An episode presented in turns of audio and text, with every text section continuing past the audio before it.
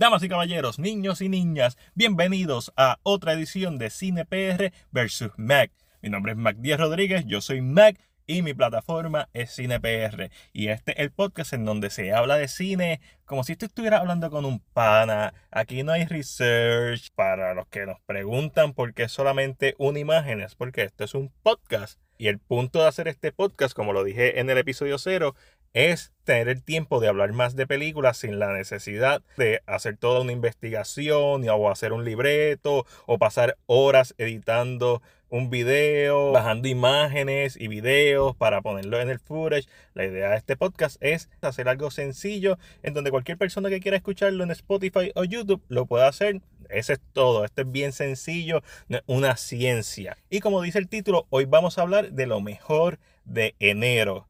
Así que lo primero que quiero saber es, ¿qué fue lo mejor que viste de enero? ¿Qué me recomiendas? Porque honestamente no hay mucho que ver en el cine. Y no me malinterpreten, las películas que están para los Oscars, como Portings y Anatomy of a Fall, son películas que yo quiero ver. Pero no he tenido la oportunidad de verlas. ¿Por qué? Porque y aquí hablando un poquito más de cosas personales, estoy terminando la postproducción de mi cortometraje de horror slasher basada en la leyenda puertorriqueña de El Hacho.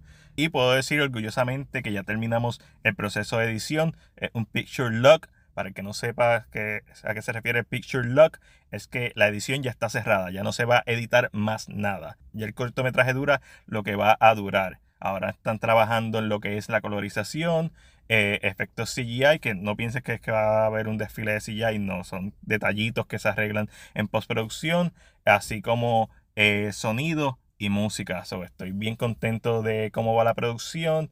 Estoy loco por poder compartirla en festivales y eventualmente poder compartirla con ustedes, ya sea eh, ya sea por aquí o por otros streaming services, que sea gratuito una vez se termine todo el ciclo de festivales, que estamos bien positivos, que tenemos algo especial y que a la gente le va a gustar, que es lo más importante. Por aquí, oye razón, muchas veces cuando uno ve los cortometrajes en Puerto Rico son basados en ideas originales que no tienen nada de malo, pero aquí hay tanta historia y cultura y folclore que no ha sido explorado en el cine que para mí una pena Así que cuando veo películas como hace una vez en el Caribe o 23 horas, que otras películas que estreno que todavía no he tenido la oportunidad de, verlas, o Picando Adelante me pompea mucho películas que tomen conceptos que ya hemos visto en cine y, o géneros, como el chambara en el caso de en el Caribe, o películas de samurai, y lo trasladen a Puerto Rico. Pues esa era mi idea con el Hacho y pues el año pasado pues la grabamos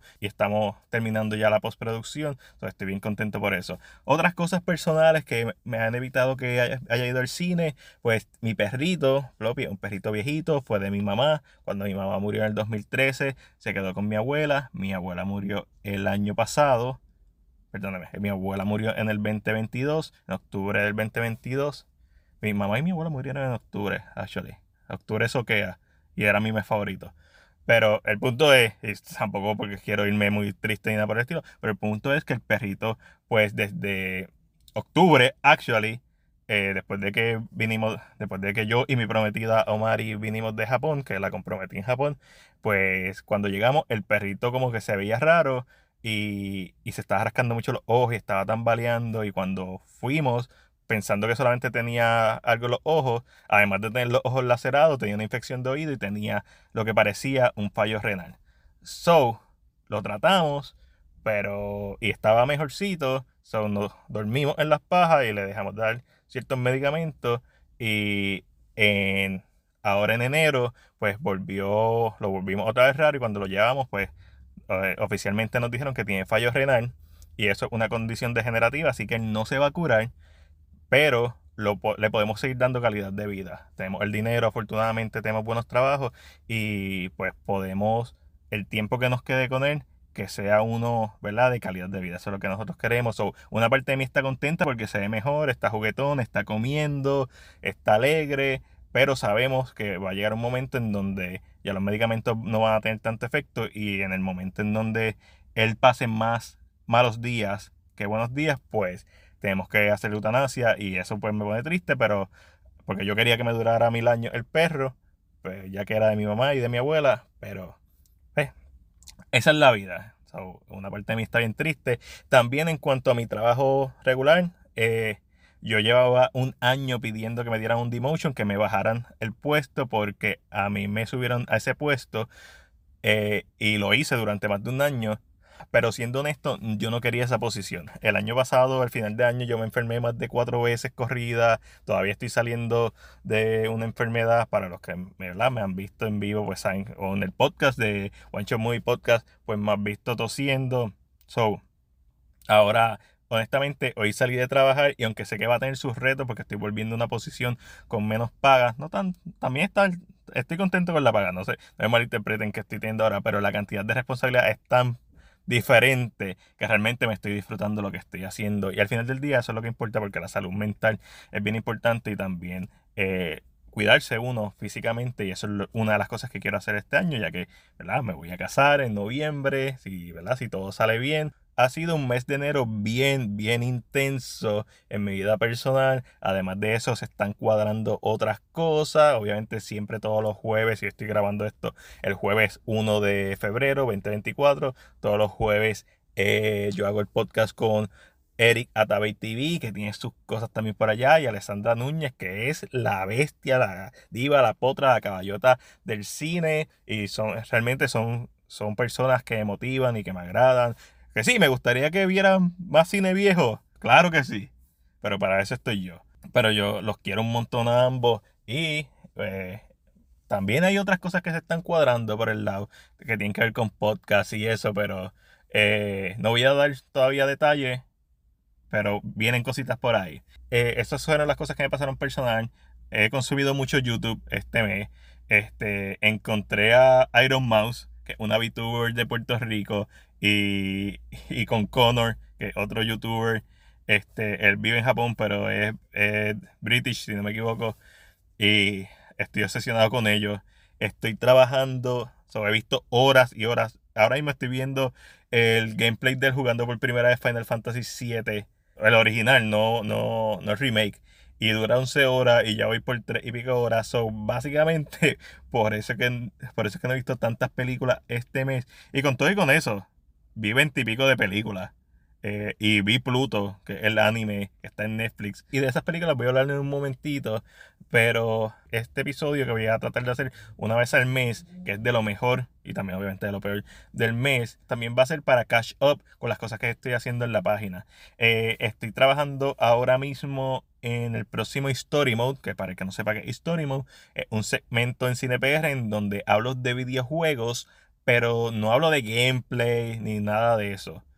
Hablo de su historia, de story mode, de, su historia, de los elementos y las influencias que tuvo el cine en ese juego, si alguno, y, o del valor que tiene como pieza de lo que yo le llamo el octavo arte, el cine, el séptimo arte. Para mí los videojuegos son el octavo arte, ya que tienen todos los elementos del cine más la experiencia es una más personal porque hay una jugabilidad, una experiencia interactiva versus el cine que tú eres un participante eh, no activo. Mi hobby básicamente es ver ensayos de videojuegos. Me divierte verlos, ya sea gente jugar, ya sea gente hablando de ellos, etc. ¿Cuál es tu hobby? ¿Ver películas? Pues el mío es ver videos de videojuegos. So, y llevo viendo un montón de Iron Mouse, que es una VTuber, como dije, de Puerto Rico.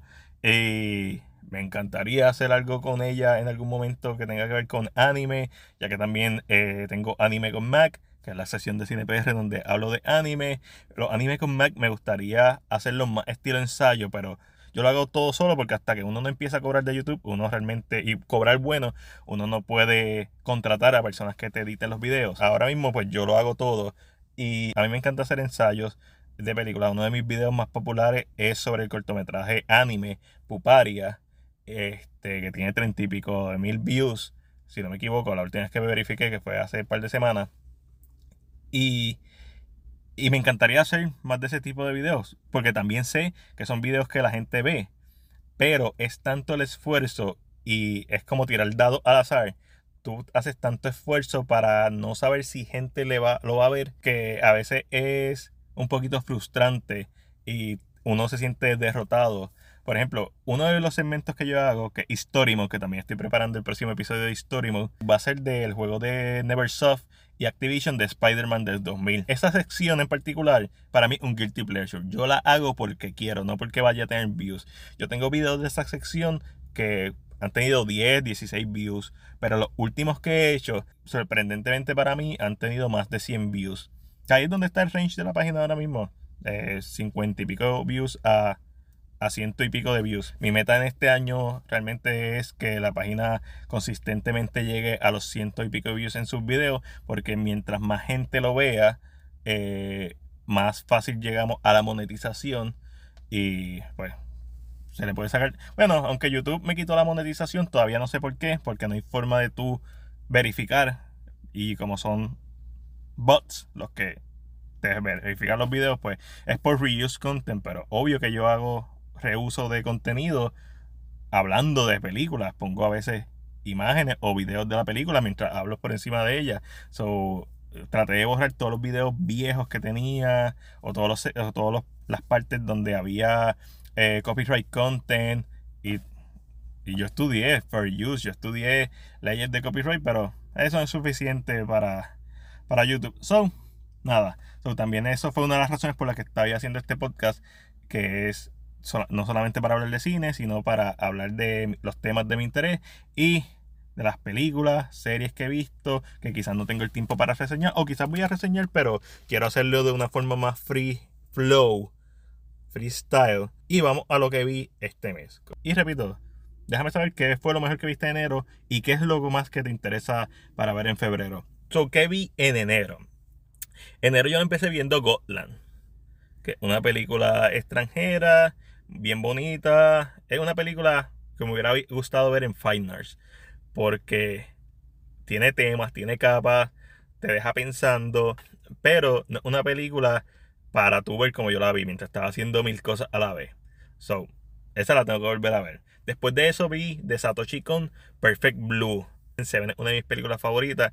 Y esta película está bien cerca de, de Seven. Está ahí, pelito a pelito, en cuanto a lo que me gusta. Eh, si no has visto Perfect Blue, sigue siendo mi favorita de las tres que he visto de él. Este, no he visto Tokyo Godfather todavía, pero de las tres que he visto de él, eh, Perfect Blue para mí es la mejor. Y, y no te tiene que gustar el anime, porque es un thriller. Y es tremendo thriller. Vi La Sociedad de la Nieve. Estoy pendiente de ver a live para hacer un episodio dedicado a ambas películas. Este, Sociedad de la Nieve es un peliculón súper bien hecha, eh, le da un valor a las personas que murieron, ¿verdad? y la importancia que ellos tuvieron en que las demás personas sobrevivieran, claro, se las comieron. Este, so, la película no abarca esa segunda parte de la historia, que es cuando la gente se enteró que la forma en que sobrevivieron fue, ¿verdad? Por canibalismo. Pero sí, lo que sí hace un buen trabajo es, es en ponerte la situación de ellos. La escena del, del, avión estrellándose eh, un 10 de 10 para mí es la mejor escena de horror que yo vi el año pasado. El director español Bayona es un monstruo dirigiendo este tipo de películas. Está yo nunca he visto The Impossible. A lo mejor debería ver The Impossible y hacer el podcast dedicado a Impossible y la Sociedad de la Nieve. La que sí vi fue a Monster Call, que es una película. Mi madre murió de cáncer, así que es una película que definitivamente me toca. Pero esto fue, esto fue un buen filme. Un buen filme que me alegró haber visto en Netflix, pero no me hubiera molestado ver en el cine, honestamente. Después vi de Park Chan-wook Boy que hizo un rewatch. Ya yo había visto Boy y había reseñado en mi primera página Point of Review. Eh, la vi porque el año pasado se celebró el 20 aniversario del estreno y le hicieron un remaster a la película y pues la pusieron en Netflix y el año pasado yo vi muchas películas de Park Chan-wook que no había visto, era la mayoría. Eh, creo que el antipasado, el 2022, vi Decision to Live, que es una de mis películas favoritas de ese año. Este también vi, el año pasado vi por primera vez Sympathy for Mr. Vengeance, Lady Vengeance, vi The Handmaiden y vi Thirst es la menos que me gusta, Cholitters, es la menos que me gusta de él. Y como quiera, le encuentro gran valor. Lady Vengeance me encantó. Sympathy for Mr. Vengeance, no tanto. Eh, y ya Decision to como dije, de mis favoritas. So, so volví a ver Old Boy. Qué bestia de película, qué peliculón. Esto, hay un antes y un después de un cinéfilo tras ver Old Boy. Esta es una película que influenció hasta el mismo Daredevil, la escena del pasillo de Daredevil, que la han replicado en todas las temporadas, es influenciada por Oldboy. Así que sin Oldboy no existiría esa escena de Daredevil. Oldboy es una bestia de película. Estoy loco por sentarme a reseñarla y hacer una buena reseña y eventualmente un análisis, porque para mí es un monstruo de película. Eh, vi Pluto, esa la logré reseñar. Como dije en mi reseña de Pluto, Pluto una serie que fácilmente yo podría reseñar cada episodio y dedicarle la misma cantidad de tiempo que le dediqué a la reseña general. Así de bueno es, me encantó. Y de Pluto hice la reseña porque ganó la encuesta que hice preguntando qué ah, reseña animes quería que hicieran, en donde puse Onimucha, eh, que la había visto, Blue Eye Samurai, que la había visto, y ganó Pluto, que era la única que no había visto de las tres. Y pues la vi, porque ustedes escogieron que esa fuera la que reseñara. Y me encantó. Hice un binge watch, la vi de una sentada. Y son episodios largos. Cogí un fin de semana y la vi en todo un día. Eso fue, eso fue un sábado o un domingo que se fue entero en ver Pluto. Fui al cine a ver Wonka. Esa fue la única película que vi eh, este mes en el cine. Y la reseñé en el episodio número uno del podcast. Porque también vi eh, Willy Wonka and the Chocolate Factory con Jane Wilder, eh, vi Blazing Saddles con Jane Wilder, ese estilo loco también de hablar de ella.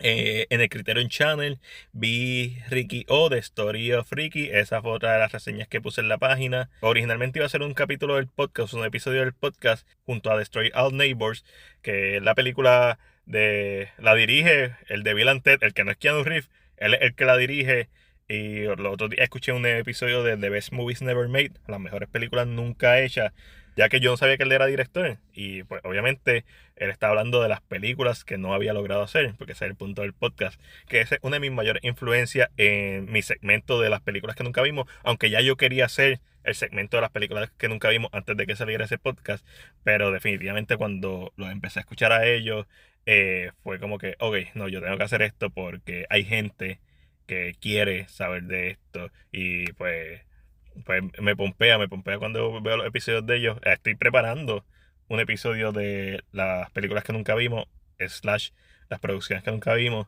porque de una serie, va a ser mi primer episodio dedicado a una serie, una miniserie, y el episodio es de la secuela nunca hecha de The Thing. Y no me refiero a la precuela en el 2011, sino me refiero a una miniserie que Sci-Fi iba a tirar, que iba a ser una secuela de John Carpenter's The Thing de 1982. So, eso también es otra de las cosas que estoy preparando.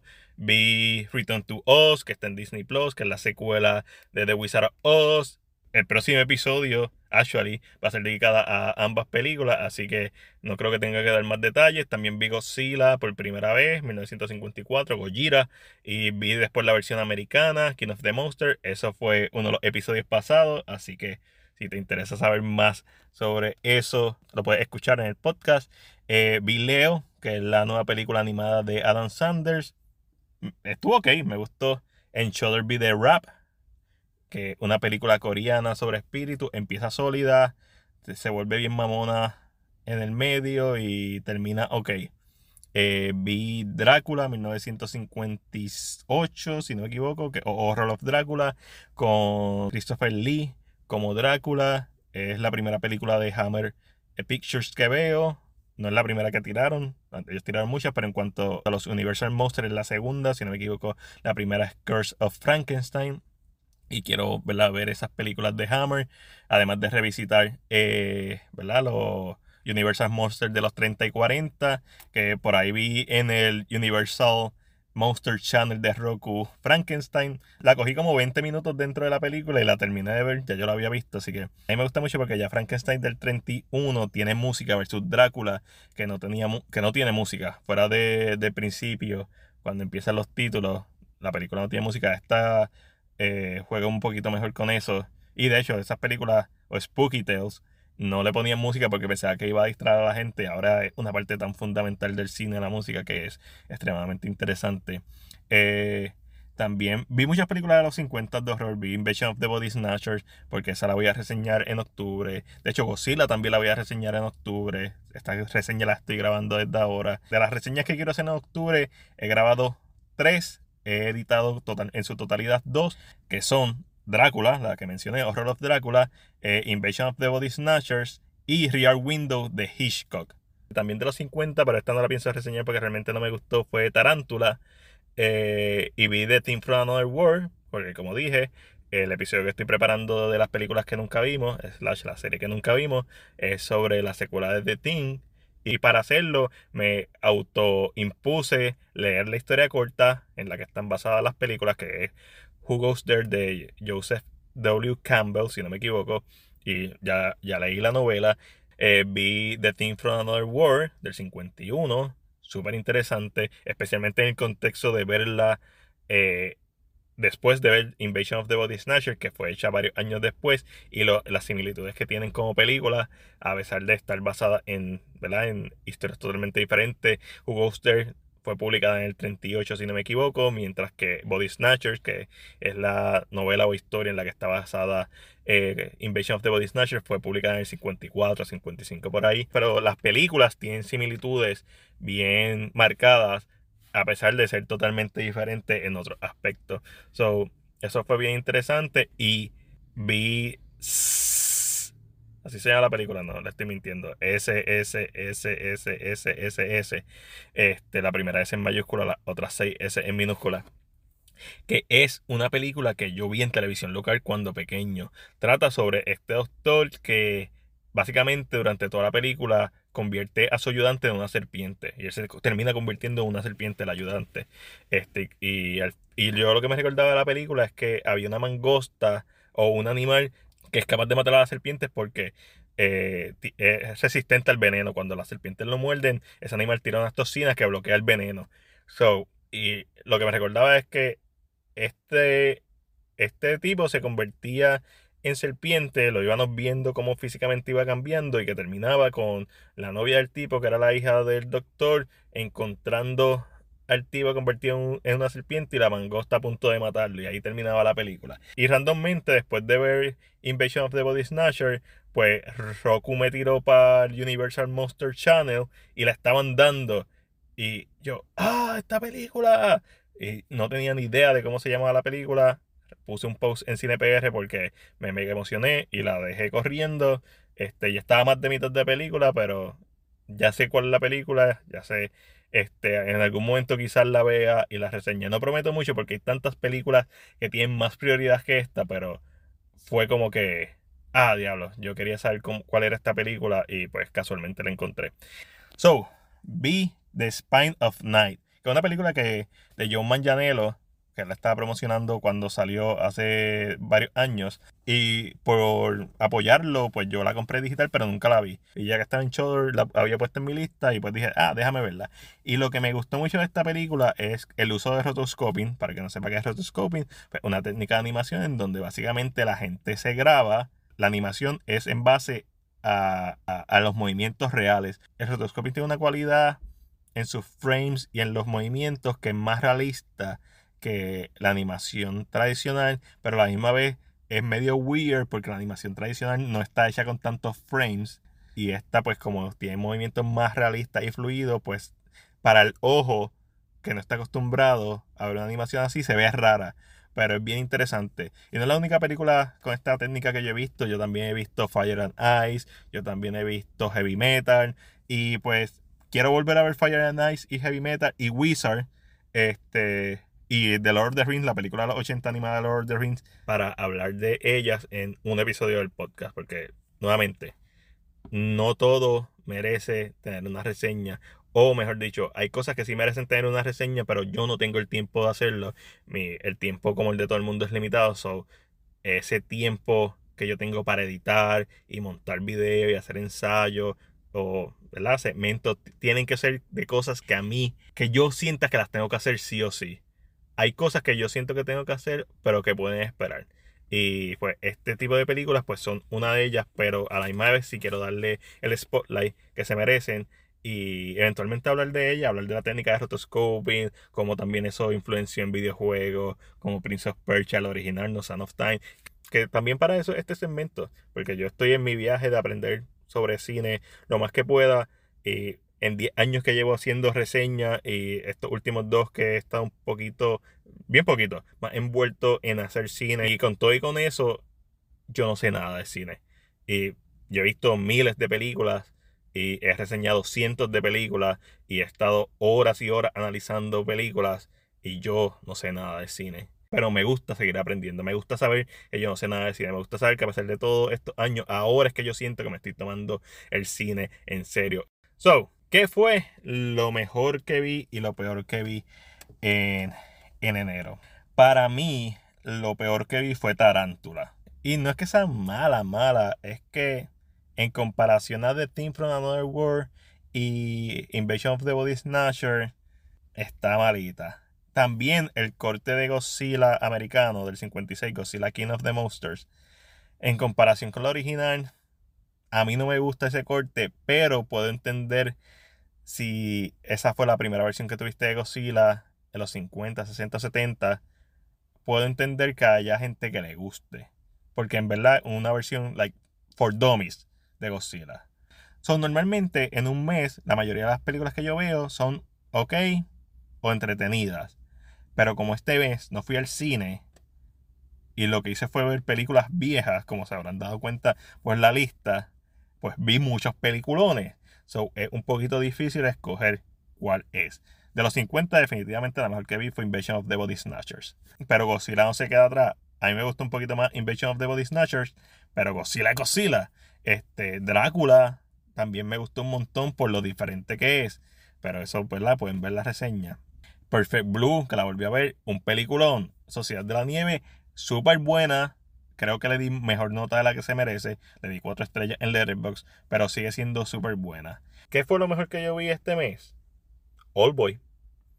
All Boy. All Boy es un antes y un después.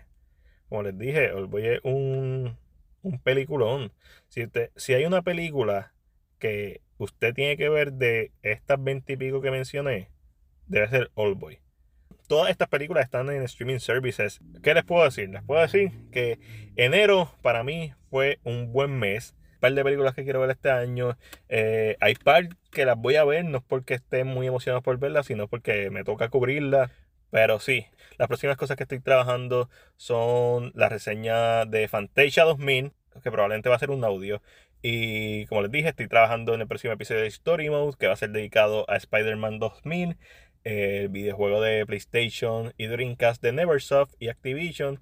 Y estoy preparando las películas que nunca vimos, dedicado a la miniserie de The Thing, Return of the Thing, si no me equivoco que se llama. Todavía estoy en proceso de investigación y escribirlo, pero debe estar saliendo en los próximos meses porque estos videos pues se tardan un poquito en, ¿verdad? en realizarse. Como les dije, soy yo solo, pero son de las cosas que me apasionan hacer y que si la internet y estos videos continúan después de que yo no esté con ustedes, pues son cosas que me hacen sentir orgulloso eh, que las haya hecho, a pesar de que técnicamente no salgan mejor. Eh, muchos de mis videos viejos tienen errores, ya sea de audio, ya sea de edición. Pero mi propósito es aprender, no necesariamente ser el mejor. Y eso está ok. Vean cine, vean el cine que ustedes quieran. Yo quiero ver cine viejo, ustedes quieren ver eh, películas de superhéroes, películas de acción, véanlas. Lo importante es que vaya a ver cine y que hablemos de lo que vimos y de lo que nos gustó y por qué no, y por qué nos gustó o por qué no nos gustó. Que, yo te recomiende algo raro y tú lo veas y me digas, diablo, esto no me gustó. pues ya yo sé que no te vuelvo a recomendar algo así. Pero si te gusta, pues ya yo sé que podemos seguir expandiendo ese, ese gusto. So, nada, esto fue lo mejor de enero. Un episodio mucho más largo de lo que yo esperaba. Esperen otro podcast así de largo el mes que viene, si todo sale bien, que esto es más para mí que para ustedes hasta cierto punto. So, gracias por escuchar si llegaste hasta aquí. Eres una bestia. Recomiéndame películas. Quiero, quiero seguir aprendiendo más de cine. ¿Y qué es lo peor que puede pasar? Que ya la haya visto, pues te voy a comentar. Ah, ya la vi. Ya vi la película. Recomiéndame otra. O te voy a decir, la vi, me gustó, no me gustó. Lo importante aquí es entablar una conversación y que sigamos hablando de cine y sigamos disfrutando de este hermoso arte. Este fue Mac de CinePR y será hasta la próxima.